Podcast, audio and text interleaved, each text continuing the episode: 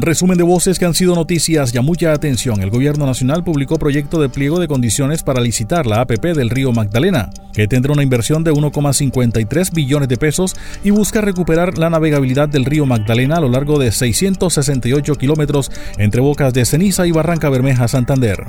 La ministra de Transporte Ángela María Orozco explicó que con este proyecto fluvial se da un paso importante para que Colombia avance en el propósito de convertirse en líder de desarrollo de infraestructura sostenible.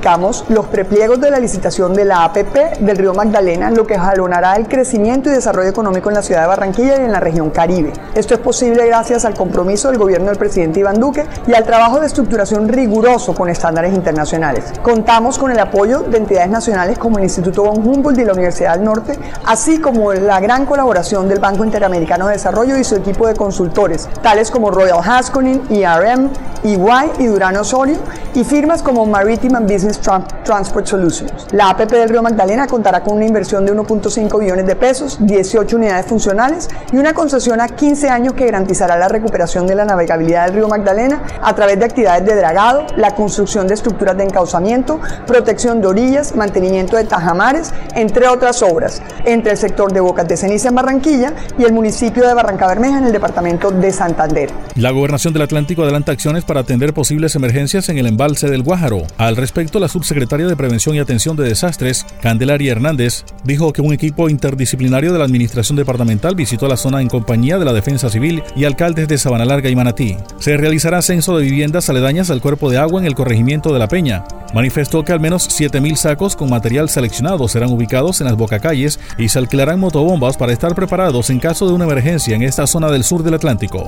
Con funcionarios de la Secretaría de Infraestructura se hizo un dictamen de la, de la situación que se te viene presentando debido a la, cantidad de agua que, que cae por las lluvias, los arroyos que son que desembocan en este, en este cuerpo de agua y el crecimiento inminente que ha tenido eh, el agua pasa a algunas boca calles, eh, se hizo por parte de ellos una, un balance de qué era lo que se requería para evitar que el agua continuara saliendo.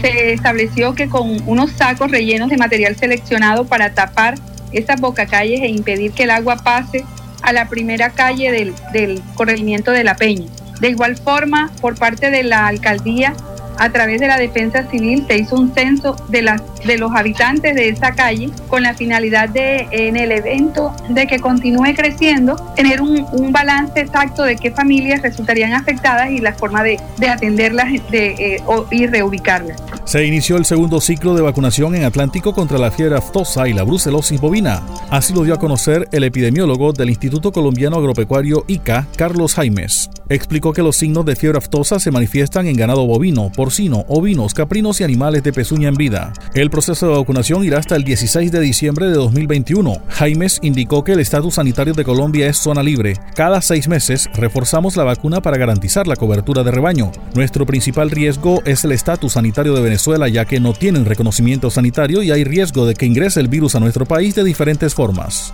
Se inició el segundo ciclo de vacunación en el departamento del Atlántico, dos enfermedades muy importantes, la fiebre aftosa, que afecta el ganado bovino y los animales de pezuña en vida, y la brucelosis bovina. Los signos de la fiebre aftosa se manifiestan en ganado bovino, porcino, ovinos o ovejas, caprinos, o camuros y animales de pezuña hendida. Entonces se manifiesta con unos signos como son cojeras, salivación excesiva, úlceras en la cavidad oral y úlceras a nivel del espacio interdigital en las pezuñas de los animales. No se presenta como una zoonosis, la fiebre aftosa no afecta a los seres humanos. El presidente de ADEVA, Asociación de Educadores de Barranquilla, José Ignacio Jiménez, señaló en noticias ya que según le informan de la Secretaría de Educación de Barranquilla, a más tardar mañana le estarán depositando pagos a los docentes luego de los inconvenientes en el sistema humano del Ministerio de Educación Nacional. Jiménez enfatizó en que la situación presentada es una retaliación contra el magisterio.